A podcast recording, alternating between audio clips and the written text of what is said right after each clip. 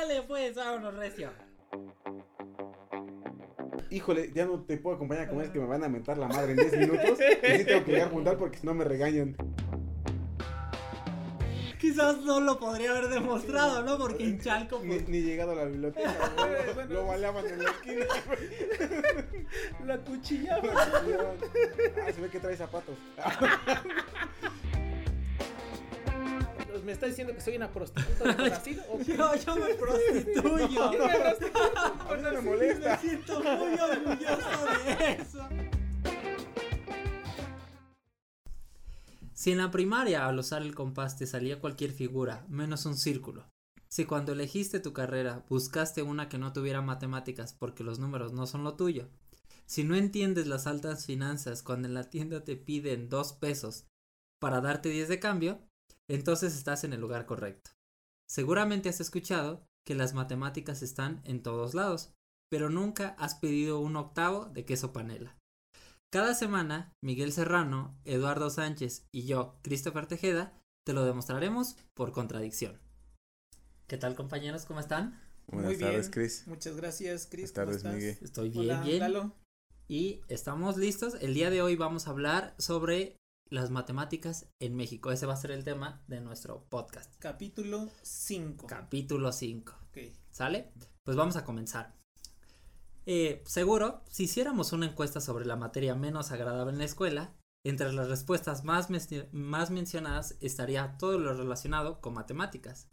Según la empresa Revolt, una empresa de marketing, en una encuesta realizada en el año 2019, el 67% de las personas encuestadas declararon odiar o no comprender la materia Mierda, desde la infancia, una Odiar. actitud que se mantuvo con el paso de los años.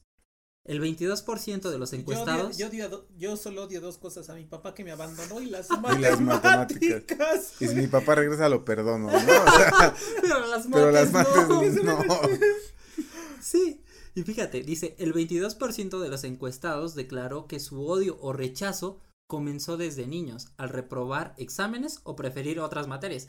La verdad es que eso de preferir otras materias suena muy raro. La mayoría eh, simplemente ama otras materias porque odia las Y, matemáticas. y es que también Sí. digo, cuando dicen otras materias en educación media o básica son. O sea, yo me acuerdo en mi primaria nada más era matemáticas, español, ciencias naturales, civismo. Y el todo- Atlas, y el Atlas, el Sí. librote que nunca servía de nada, ¿no? Que no Pero, cabía en la mochila.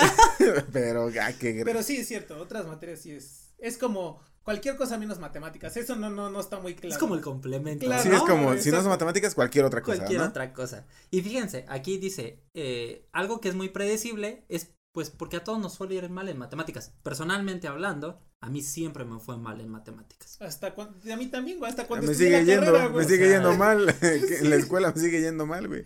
Y aquí es donde, fíjense, dice, pero a ver, vamos a ver, hablando estrictamente, ¿cómo le va a los mexicanos con los números? O sea, todos creemos que México siempre ha sido malo en matemáticas, nos va mal, pero vamos a ver, ¿qué onda? ¿Somos buenos o somos malos? Y fíjense, la siguiente es una estadística importante. Dice, según el Instituto Nacional para la Evaluación de la Educación, el INE, con doble E, en el año 2017, en la prueba Planea aplicada a más de 131 mil alumnos de tercero de secundaria, arrojó que 6 de cada 10 estudiantes no saben resolver problemas con fracciones, con decimales, ni, solucionar- ni solucionar ecuaciones. Mira, si ese estudio lo hicieran en la universidad, güey, sería el mismo porcentaje, exacto, güey, o más grande, güey. En la universidad ya serían nueve de cada diez. Algo muy curioso, sí, ¿eh? Es- Incluso, la verdad es que si tomas estudiantes de ingeniería, va a pasar. Y de mate. Y de de mate, y matemáticas, de- güey, sí. de Quizás todo. los de mate No, o con güey. fracciones pueden sobrepasar un tal poco, ¿no? Digo, y- pero cuando uno entra así a la carrera, la verdad es que habemos muchos que Ah, la neta no sabemos supuesto. ni qué pedo. Sí, no. Y creo que esta prueba es relevante porque se aplica en tercer año, ¿no? De secundaria, que es justamente en el momento que vas a, a pasar al, al nivel preparatoria. Y pues ya las matemáticas se vuelven como más serias, ¿no? En teoría, en teoría. Un o, poquito más de tener- complejas. o ya deberías de tener las bases Exacto. para saber a lo que te quieres dirigir Exacto. más o menos. Cier- ciertos conceptos lógicos, ¿no? En tu cabeza. Y aquí es donde viene otra pregunta que me gustaría hacerles.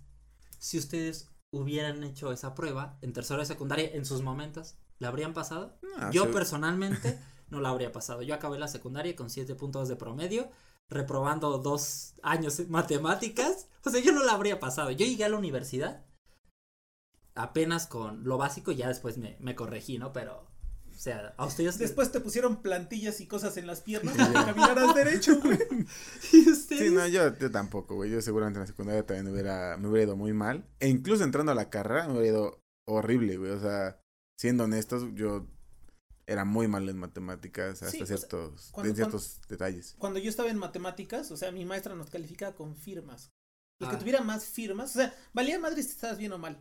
Tenías firmas, 30 firmas, 10, perfecto. O sea, era una mamada. Podrías copiar y pegar y eso era una firma, ¿no? Yo me Sí. acuerdo, fíjate, una vez en diciembre, me acuerdo perfectamente, era el bimestre de diciembre-enero. En diciembre se me hizo fácil no entregar mi pinche cuaderno, mis madres. Ese, ese, ese mes saqué cero. Yo dije, puta, güey, saqué cero, voy a reprobar. Entonces, el siguiente mes me apuré a juntar todas las firmas y saqué 10. Ese bimestre saqué 5, güey. Así están las matemáticas. Y Porque 10 entre 2 es 5. ¿Ves? Exacto. Ahí, ahí- ahí sí, ahí sí, ahí sí sabía dividir, aunque sea. matemáticas aplicadas. ¿Eh? ¿no? Ahí Exacto. están. Y fíjense que eh, aquellos que, que pasaron este examen, pues vamos a ser honestos. Muchísima gente, lo primero que diría es, los tacharía de genios, ¿no? Es algo bien común. Ahora yo les pregunto, ¿ustedes creen que son genios esos que pasaron el examen? No, huevo que no. Pues no. La verdad es que no. Eh, creo que es algo que poco a poco se tiene que ir trabajando. La realidad es que seguro muchísimos matemáti- matemáticos dirían que sí. En México eh, suele pasar que si eres bueno en matemáticas, eres un prodigio, Eh, ¿no? sí, La es- gente eso te sí es, eh, considera. o sea, es un, es un digo, a ver, quizá no podríamos llamarle prejuicio o, o no sé cómo llamarle, pero sí es una idea preconcebida que tiene la gente de eres buen en matemáticas, es que tú eres muy inteligente. Sí, Ah, eso sí. eh, Sí, te- güey, te- eso te- también es una jalada. y, y- y yo les digo, no conocen a mis compañeros. O sea, no Hay me algunos cono- egresados No que- me conocen a mí, güey. O sea, vean a mí, no, van a- se les va a quitar la idea de ser eres un genio. Pero sí está muy en el colectivo la idea de que si estudias matemáticas, dicen, ah, inteligente, ¿no? Y tú, no. mm, Así de- pues, Exactamente, ¿no? Exacto, creo. sonríes así. Y la realidad es que esto no es así. Yo estoy seguro que la mayoría de la gente tiene muchísimo potencial para matemáticas. Pero algo que sí es importante mencionar es que puedes decir una mentira tantas veces que se convierte en una verdad. es verdad. Y eso es lo que pasa con eh, las matemáticas en México. La gente dice, yo recuerdo que mis primeros conceptos de matemáticas fue, está bien difícil. Y sí, eso sí lo adquirí. O sea, sí puedo decir que de todo lo que me enseñaron las personas, me enseñaron que las matemáticas eran difíciles. Aún sin, sin como tal informarme bien. Y creo que es algo bastante común. Que la gente suele... Pero, pero sí también, o sea, nosotros ya estudiamos matemáticas y ya terminó la carrera y lo que tú quieras, pero no por estudiar matemáticas yo voy a decir, no, las pinches matemáticas están bien fáciles. La verdad No, es que no, no, no. o sea, estudiar matemáticas es complicado porque requiere como un cierto nivel de madurez abstracta y eso no lo tienes cuando eres chavito, o sea, cuando somos, de hecho, yo luego hasta, luego pienso, no sé, los que estudian matemáticas o esta gente debería estudiar ya más grande, güey, porque de niño no se desarrolla esa parte de tu cabeza. Y aquí entra otro punto importante, que creo que la clave también está en que no existen personas en niveles elementales que te sepan guiar bien, porque creo que matemáticas es una de las disciplinas que cualquiera puede ser bueno, pero siempre y cuando tengas a alguien que te sepa guiar Eso sí y te muestre los temas cómo abordarlos. ¿Sale? Y pues eso es de lo que pasa. Pero ¿cuál es la historia de México con los números? ¿Los mexicanos siempre hemos sido malos para esta cosa o, o no? Y la verdad es que esto no, no siempre ha sido así. México es un país que tiene mucho potencial en matemáticas y aunque no lo parezca, tiene una historia muy compleja alrededor de los números. El interés por las matemáticas ha estado presente en México desde hace muchos siglos. Las culturas prehispánicas realizaron descubrimientos matemáticos como considerar al cero como número, ¿no? Una grande eh, Sí, es- aportación, es- por no es ejemplo. trivial. No es trivial, ahora suena muy obvio, pero esa Sí, en aportación su momento. Es, es- habla de un, un pensamiento matemático muy desarrollado. crítico. O los, o por citar otro, lo, la gran exactitud que tenían los calendarios maya y, Sí. y el calendario azteca, ¿no? Sí, para los cultivos y demás, ¿no? Exactamente, o sea, habla de incluso una astronómico, ¿no? O sea, Ajá. eh, la predicción de los eclipses, de los cometas, de esas cosas. O sea, también hay una gran precisión matemática, lo que habla también de un pensamiento matemático muy desarrollado. Claro. Eh, las grandes construcciones arquitectónicas como las pirámides, eh, obras No, no, no, hidráulicas. Eso, eso fueron los, los extraterrestres. Sí. Eh, güey, sí. po- podría ser. Sí, porque ya viste que Ahí, cuando. ahí sí no le des ahí crédito a los mayas, güey. La neta ahí. Sí, porque si en México construyen algo, se cae. Eso es, es esto. O sea, fíjate No es que. cierto. Fíjate que suena algo no. curioso, pero Vale si habla de que tienes que saber, o sea, debían tener buenas matemáticas. Ya vimos que si no construyes algo bien se te cae la línea del metro. Sí, güey, y sí. las pirámides han sido más sólidas que ni esa madre y han estado por más tiempo. O sea que, vamos, tenían buenos conocimientos en matemáticas. Y no Sí. solo en matemáticas, en otras. Sí, en muchas áreas, pero por ejemplo se fundamentaba mucho como dice Miguel, ¿no? Este, al tener tanto conocimiento de incluso la astronómico y demás, eh, habla de que eh, tenían mu- mucho estudio de su entorno, ¿no? O sea, no solamente era como, ah, sí, eh, aquí llueve, vamos a sembrar. No, sino era un conocimiento general de su Ajá. entorno, ¿no? O sea, te habla que no es sentido común. O sea, porque uno puede obtener sabiduría y conocimiento matemático y cómo armar una casa y construirla bien sólida con cierto sentido común, cierta experiencia. Sí. Pero ya hay cosas que rebasan al sentido común, que no es posible hacerlas solamente porque tú crees que está bien así, porque así te dice la intuición. ¿no? Sí, es correcto. Estoy completamente de acuerdo. Eso es en la parte prehispánica. Después de la conquista, el 25 de enero del año 1553, los españoles inauguran la Real y Pontificia Universidad de México, primera institución de educación superior en el continente americano y antecedente directo de la Universidad Nacional Autónoma de México. En esta institución es en la primera que se tiene registro de cátedras de matemáticas, particularmente de aritmética y geometría. O sea, ya eh, se empieza como a tener estudios de matemáticas. Se le empieza a dar como más formalismo. Uno de los matemáticos más influyentes en la época de la Nueva España fue el fray Diego Rodríguez, quien además era astrónomo. Algo muy común en esa época que era dedicarse a la astronomía también. Fue tan destacado que la Universidad Real y Pontificia lo eligió para ocupar la primera cátedra de astrología y matemáticas en 1637. Astronomía, supongo, ¿no? Ah, perdón, sí, astronomía. Ajá. Sí, güey, sí, Eh. ya- ya está. No, es que zodíaco, estamos en Mercurio retrógrada, güey. Y es que ese, ese, ese Géminis, ¿cómo calcula esas fracciones, eh? Si tú, si tú eres Géminis, güey, si tú eres Virgo, entonces la derivada parcial te va a salir, es continua. Exactamente. Y eh, en esta persona, eh, principalmente, su obra eh, consta de seis manuscritos, Ok. tres de los cuales son de matemáticas. Y además de estas obras, Diego escribió un tratado sobre logaritmos y sus aplicaciones. Verga, güey, ¿sabías logaritmos en 1500? 1600, 1600, 1600 ya era, ¿no? Ajá, o sea, ya. Todos Ah, Güey, o sea, lo que ahora los niños rechazan, dice, ¿por qué me enseñan logaritmos? O sea, si todo tiene una historia, ¿no? Ok. Y posteriormente, a finales del siglo XVIII, un conjunto de, de criollos, acomodadillos, fifís, aquí pues es obvio, ¿no? Porque no todo. Inició sus estudios, eh, iniciaron sus estudios de matemáticas por su cuenta sin apoyo institucional alguno. Y aquí algo que me gustaría decir es, creo que es una de las grandes ventajas de matemáticas, que puedes estudiar sin, necesa- sin necesidad Sin de ir a la escuela, sin, sin estar en clase. O sea, leyendo textos es suficiente como para que puedas este, aprender muy formalmente las matemáticas. Claro, está la historia de Ramanuja, ¿no? De diversos matemáticos que por Sí, su que- cuenta. Que, simplemente por ese interés de conocer y saber más, sin, se echaron clavados y comprendieron cosas muy, muy profundas sin necesitar una guía como tal, ¿no?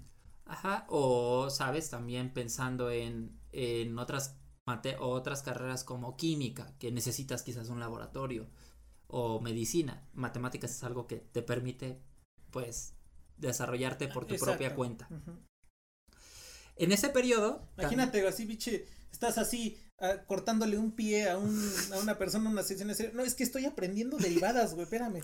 No, es que me dijeron que así era, el libro Sí, decía que así era para quitar el dolor de cabeza. Afortunadamente no, no tienes que pasar por eso en matemáticas. O sea, puedes, puedes doctorarte casi casi por tu propia Sí, cuenta. Hay sí. muchos artículos y es una de las grandes ventajas de mate. En este periodo desgrada- de- destacan grandes matemáticos como Joaquín Velázquez de León, Jos- José Ignacio Bartolache, Antonio de León y Gama, José Antonio Alzate, que es un nombre importante, Diego de Guadalajara, entre otros. Ok. O, O sea, sea, ya- ya... nombraste como cinco o seis güeyes y no conozco a ninguno. Nunca en mi vida los había Sí, escuchado. o sea, Porque también tiene que ver esto, ¿no? La historia de las de- matemáticas en México no las solemos conocer, o sea, lo hemos visto que en general sabemos más sobre matemáticas desarrolladas en Europa, sí. otros lugares que las propias matemáticas en México, que tienen toda una historia. En 1978, dos escuelas importantes se fundan.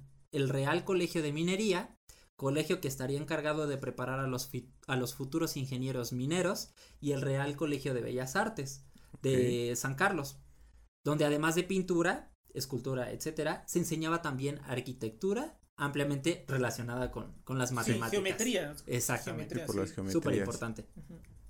El otro gran paso eh, se da posteriormente cuando se crea una nueva institución llamada la Escuela Nacional de los Altos Estudios, la ENAE. Fue inaugurada formalmente el 18 de septiembre de 1910, cuatro días antes de la inauguración de la Universidad Nacional de México. Cuatro días antes de la inauguración de la Revolución Mexicana, ¿no? Casi, casi, güey. Dijeron, vamos a ina- inaugurar la escuela y mañana hay revolución, apúrense porque mañana hay revolución. apúrense a recoger limpiar porque mañana tenemos que salir con nuestros mosquetes y, y los cañones. güey. Esta, A las 10 hay esta, revolución, jóvenes. esta universidad se, se crea Ah, ah. justamente como un pues como un festejo de la del centenario de la independencia. Sí, pues que me lo imaginé Es así de, güey, te vas a saltar la clase. No, güey, tengo, Tengo- fuete. Tengo fuete a las 10, güey. Tengo revolución de 10 a 12. Tengo revolución de 10 a 12, Justo güey. Pero te veo en, la- en el almuerzo, güey, vete formando, ¿no? Si todavía vives, güey. Si sobre. Cámara, tapar tu lugar a ver si te veo vivo. El chiste es que se crea Eh, esta ahí, ahí se inventó la primera licenciatura en matemáticas con currículo en revolución, güey. todavía como tal, como Sí. tal, no tiene todo un chiste esto. A ver, a El ver. chiste es que esta historia, eh, bueno, esta escuela, les digo, se crea cuatro días antes de la Universidad Nacional de México, todavía, obviamente no autónoma, No autónoma. pero se hace para conmemorar justamente el, el, el centenario de la independencia. Am, la Escuela Nacional de los Altos Estudios, ENAE, es considerada como la madre de la Facultad de Filosofía y Letras y la Facultad de Ciencias. La- esta escuela, la Escuela Nacional de los Altos Estudios, estaba constituida por tres secciones. La segunda sección era de ciencias. En esta sección era en la que se debía enseñar e investigar biología, física, matemáticas y química. Pero aún cabe mencionar que no se tenía como un departamento de matemáticas, no estaba estructurado como ya en las Y universidades ni actualmente. siquiera en ese tiempo también había carreras como tal, ¿no? O sea, Exactamente. No, había, no, no, no podías entrar a la licenciatura en ingeniería fulanita o en física, ¿no? O sea, más bien ibas, estudiabas y ya eras como antes, Sí. ¿no? O sea, ibas, Universitario y ya ibas te juntabas con un doctor, hola, ¿cómo está? Ya un mes, dos meses, un año después ya, ay, es que yo también soy doctor porque ya estuve con ese Ya güey". aprendí, ya Exacto. soy y ya soy. Sí, aunque era bastante complejo porque aún no llegaba como esta parte de tener doctores posgrados. Los posgrados no estaban desarrollados. Ese era un No, problema. simplemente era conocimiento adquirido y ya. Exactamente.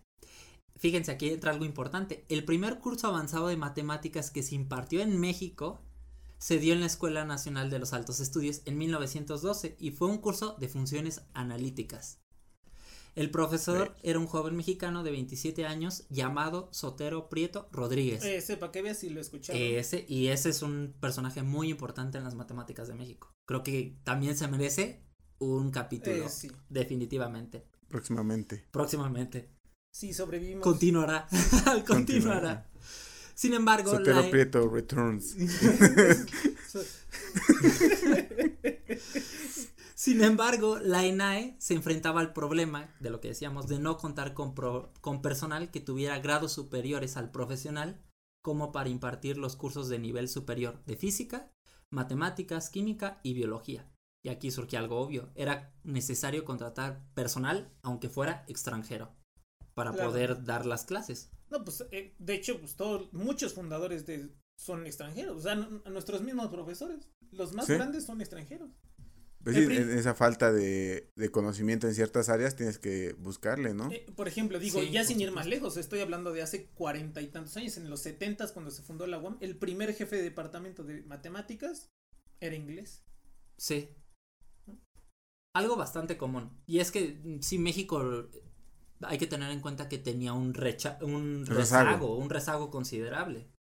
A diferencia de otros lugares que ya tenían un, pues ya una estrategia mejor de matemáticas, como Europa o Estados Unidos, que ya tenían departamentos, etcétera. Aquí todavía no. No llegaba la modernidad. Sale. El chiste es que es en un problema. Ese problema de los profesores, pues se resuelve eh, varias décadas después. Cuando mexicanos van a estudiar al extranjero, se contratan profesores de otras, de otros países y ya. Poco Se a poco se va. recursos. Poco a poco se va formando. Finalmente, el 23 de septiembre de 1924 es disuelta la ENAE y en lugar se crea la Facultad de Filosofía y Letras, la Facultad de Graduados y la Escuela Normal Superior. Después de esto, la sección de ciencias quedó dentro de la Facultad de Filosofía y Letras. Tiene Luego de sentido. algunos años... Sí tiene sentido, sí. Sí, Históricamente tiene muchísimo sentido.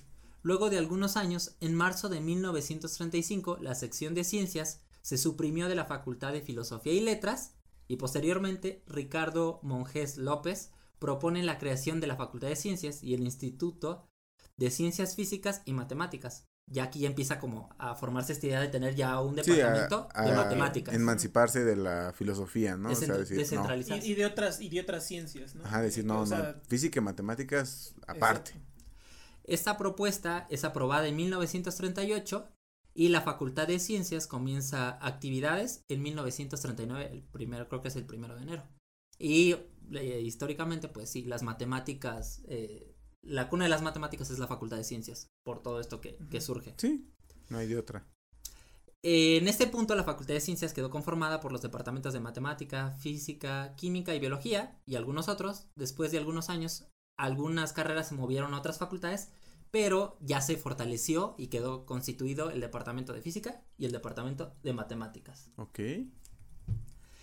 Ah, obviamente, pues la, la historia de las matemáticas depende de pasar por congresos y, y muchas más cosas. El primer Congreso Nacional de Matemáticas en México fue en Saltillo, Coahuila, en 1942. Durante este, durante este congreso comienza la creación o se empieza a gestar la creación de la Sociedad Matemática Mexicana, Bueno, la lo que dura hasta hoy, ¿no? El principal precursor de la Sociedad Matemática Mexicana fue justamente Sotelo Sotero Prieto. Sotero Prieto, Ujú. quien era consciente del retraso de las matemáticas en México. Y todo esto comienza porque él se juntaba con sus discípulos algunos años antes y solían los viernes ponerse a escuchar conferencias de matemáticas Se ponían a escuchar podcast, se ponían a escuchar por contracción podcast. Sí, ay, A vamos estos niña, muchachos. A estos muchachos que dicen hoy. La- pero todos los viernes, y esto lo hizo eh, Sotero Prieto Toda hasta el fin vida. de su vida. Ajá. Qué chido. Eh, los, los viernes, en vez de irse a otros, al clandestino. Bueno, Sí. este, bueno, para quien no sepa, el clandestino es un, un este, un edificio muy bonito por estos Eh, eh, lugares, eh, es- por es la un- UAM es Iztapalapa. Estudias artes ocultas ahí con se llama el clandestino. Es como, como Cambridge más o menos. Es, un patio de recreo Ajá, es para un los alumnos de la UAM. lugar de esparcimiento social. Sí. Y les digo, pues ya tenemos el primer congreso eh, de matemáticas nacional y después en 1943 pues tenemos la ya formada legalmente la Sociedad Matemática Mexicana. Ya para los años 1950, 1960, ya diversas universidades del país ofrecían la licenciatura en matemáticas. Y según el doctor en matemáticas Samuel Gittler, un mexicano de aquella época. Ya para 1965 se contaba, eh, en este caso solamente con 25 doctores en matemáticas que hacían investigación, solamente 25. Y cinco de ellos habían sido egresados de la Facultad de Ciencias. Que además en ese momento ya había otorgado 75 licenciados en matemáticas. En los 40. Esto no, ya para, para los 1950, 60. Ah, en los 1960. 50, 60. Que aún así es poquito, pero 75. mm, posteriormente vamos a ver si eso ya lo comparamos con los números de ahora, este- pues te, creció. te apuesto que en, es- que, que en esos 75 hay profes que siguen dando clases. Sí, seguramente Sí, hay. Segurísimamente. pues. Mi profe, eh, bueno, ya no. Tiene más un año, Sí, tiene más un exacto, año. no Sí, yo conozco profes que seguramente estuvieron los viernes ahí con Sotero Prieto Sí, platicando. ¿Y qué otra cosa importante hay de, a ver, de las mates en México? Pues ya para el año 1987 se realiza la primera Olimpiada Matemática Mexicana en Jalapa, Veracruz. Y ese evento pues continúa hasta el día de hoy. Y eso está súper chido porque ya te habla de que No, toda pues- la chamba que se hizo, ¿no? O sea, No, ya- bueno, no en la Olimpiada. Olimpiada, pero en la selección, ¿no? Ahora está este. Eh, el, el director de cine este mexicano, ¿cómo se llama? Ah, Guillermo del Toro. Guillermo del Toro, ves que también lo, ya apoyó también a la, al, a la- A- al equipo a que los fuera, olímpicos ¿no? mexicanos, ¿no? De matemáticas para, Para viajar a otro país viajar. a, a porque ya es que competir. tenemos un chingo de presupuesto aquí para, para irnos de Pero ya hay más cultura, ¿no? Claro. O sea, ya tenemos Sí, ya hay estos apoyo. eventos que van No, des- no necesariamente el gobierno, pero ya hay como visibilidad hacia ese tipo de Exacto. eventos, ¿no? Sobre Que aún así- sí. sí falta muchísimo trabajo por hacer. Porque en este caso yo voy a decir personalmente, yo nunca me enteré que había una olimpiada de matemáticas en la primaria y en la secundaria. Yo, yo hasta Ah, la mi universidad me enteré. Yo hasta la universidad me enteré que existían esas cosas. Exactamente. Sí, seguro hay gente que ahorita escuchando dice, ah, no, ma, hay olimpiadas, Hay güey". olimpiada de matemáticas. Y en México, ¿no? O sea, porque se sabe que hay en otros lugares del mundo, pero en México, como tal, pues es algo como que se difumine mucho o se haga Sí, güey. mucho Es, esa... es, es famosa en las Olimpiadas de Matemáticas esta prueba de salto de altura con regla. güey. Con regla y compás. Sí, con regla y compás, güey. Pero es algo que se tiene que ir Sí. trabajando. Creo que, Sí. eh, no sé, pero me da la impresión que en otros lugares como Estados Unidos, así como tienen sus concursos de, de letreo, pues aquí poco a poco debería de ir surgiendo que en las escuelas haya concursos de matemáticas. Para ir levantando, quitando este miedo a las matemáticas y teniendo poco a poco una cultura. Sí, y justo quitar ese velo de miedo de, ah, es que todas las matemáticas son feas y seguro hay un niño que dice, a mí me maman las matemáticas, a mí me gustan, ¿no? Y se siente vis- in- invisibilizado porque no sabe cómo a, a- a dónde irse. Po- Porque además es como igual, o sea, a, a pesar de que ya se está visibilizando, sigue habiendo también como una cultura así muy gacha de, de que te gustan las matemáticas, eres el patito feo, güey, eres el nerd, eres el... Sí, ay, mírenlo, le gustan las Eres el matemáticas. Bomber, güey.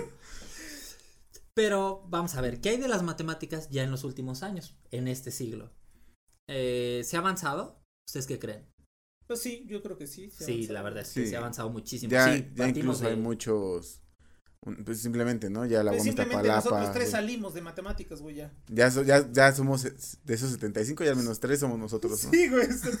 Y fíjate, como decía Miguel, aunque no es tan común encontrar matemáticos o egresados de matemáticas, en el año 2019 el Instituto Nacional de Estadística y Geografía, INEGI, informó que en México hay 71.797 personas que son especialistas en matemáticas, estadística y actuaría, de las cuales, aquí viene otro dato chido, 57.4% son hombres y 42.6 son mujeres. Ah, O o sea, sea, hay Hay mucha equidad en Muy cuanto a los parecido. números, y, ¿no? y está bien, está Balanceado. bien, exacto, está, está como cierta, pues, entre comillas, equidad de género, porque eh, históricamente la ciencia ha estado, eh, digamos, secuestrada por, por hombres, por, por hombre, varones, sí. ¿no?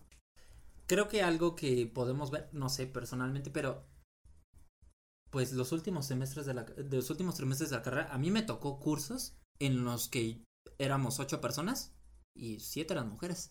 O sea, a mí se me hace algo súper chido estar que ya haya tantas mujeres en ese, en Pues, ese nivel. pues en nuestra generación de la maestría, tres, la mitad fueron mujeres, la mitad fuimos hombres. Sí, creo así que en los Trump. últimos eh, tiempos, pues sí, muchas mujeres se animaron a participar en la ciencia y específicamente en matemáticas. Y también quitar ese, ese velo de, de, ah, es que porque soy mujer o porque son hombres son los únicos que pueden estudiar matemáticas o ciencias. Yo creo que está súper chido dar la, la idea de, Cualquier realmente persona. no importa este con, con qué te identifiques, si tú Ah. quieres estudiar, estudia lo que quieras, ¿no? O sea, no, la- el conocimiento no tiene género, güey, Exacto. ¿no? Por supuesto. Por otra parte, el número de instituciones para estudiar la licenciatura en matemáticas creció considerablemente. Estábamos hablando hace ratito de que había poquitas instituciones. ¿no? En aquellas épocas. Pues actualmente, aproximadamente 40 42 instituciones de enseñanza superior ofrecen esta carrera. En este conteo se incluyen instituciones privadas, tanto públicas. El número de La públicas mayoría son públicas, salvo algunas privadas. Eh, Yo creo que hay poquísimo, yo creo que hasta las privadas que dan matemáticas se pueden contar con la- los dedos de la mano, ¿eh? O sea, no, yo no sé Sí. quién, pero al menos aquí en México, en la Ciudad de México, yo solo ubico que algo con relacionado con las matemáticas, el ITAM, o sea, que, que sea privada, o sea, pública, pues todas las universidades de aquí de la Ciudad de México, todas. Ciertamente. Pero privadas aquí yo que sepa solo el ITAM, el TEC de Monterrey tal vez, pero lo desconozco. Algo curioso es que mucha, muchas escuelas no ofrecen estas carreras. ¿Cuáles ofrecen comúnmente? Las privadas. Administración, ese tipo de carreras. Incluso porque muchos estudiantes prefieren estudiar eso, se les hace más fácil y creen que hay más trabajo de eso. Pero últimamente, algo que sí es de considerarse es que matemáticas, en parte aplicado a la ciencia de datos, encuentras muchísimo trabajo. O sea que sí sería considerable que De escuelas... taquero. de- Exacto. güey. Sí sería considerable que las escuelas poco a poco ofrecieran también privadas como carreras de matemáticas. Sí, también, eh, también es como una, será tal vez a cierto punto una forma de contribuir a quitar ese tabú hacia las matemáticas. Si ves alguna escuela privada ofrecerlo y dices, ah, mira, si lo ofrecen es porque Tienen Pues- puros matemáticos de la UAM. no es tan mala, ¿no? Por favor, necesitamos trabajo. Si, si alguna escuela privada va a abrir su departamento próximamente, aquí hay tres personas que podrían dar clases por Sin un sueldo justo y digno, ¿no? Sobre todo, justo. Sobre todo digno. ya, deja tu justo, digno, güey. Creo que es, es- no, también tenemos que hacer uno sobre qué es matemáticas, trabajo, esas Sí. cosas. Es importante porque hay muchos mitos y esas cosas. Y ya para concluir, actualmente vamos por el 54 Congreso Nacional de la Sociedad Matemática Mexicana y por la 35 Olimpiada Matemática Mexicana. Creo que a pesar de todo, se ha avanzado mucho. Y eso es nuestro podcast del día de hoy. Muy- Muy, interesante, la neta, muy chido. Yo la verdad digo, hay un chingo de cosas que no conozco de las matemáticas en México. O sea, yo sí me siento identificado y es que la verdad, o sea, en, en la escuela aprendemos de matemáticas europeas solamente. Aquí en México, digo, yo sí, por ejemplo, dos de los que mencionaste, a Sotero Prieto y a Samuel Hitler, yo ya los había escuchado. Pero no sé qué hicieron, no sé a qué se dedicaron, no sé qué estudiaron, no sé siquiera si... si ¿A qué dedicaron Sotero- como exacto, tal, no? Sotero Prieto, que, que dijiste que ya en 1912 andaba activo.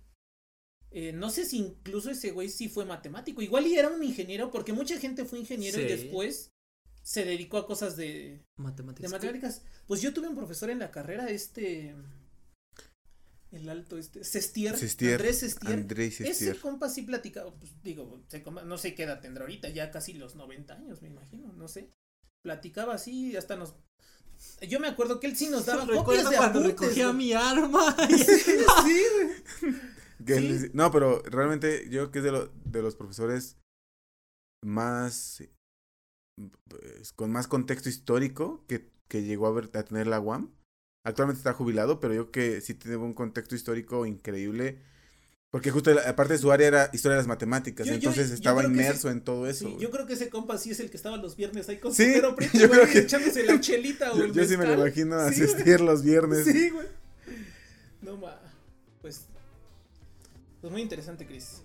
Pues listo, ya saben que eh, los esperamos en el siguiente podcast. Compañeros, ¿cuáles son sus redes la sociales? próxima semana. A mí me encuentran en todo. Bueno, para empezar, pueden conseguirnos en todos lados como por Contradictio. A mí me encuentran como Edo un humano más en cualquier red social. A mí me encuentran como Migue-Mat en cualquier red social. A mí me encuentran en Facebook como Christopher Tejeda o en YouTube como Matt Wammer. Y los esperamos en el próximo capítulo de Por Contradicción. Por contradicción. Nos Cuídense vemos. mucho, Bye bye. tomen agüita.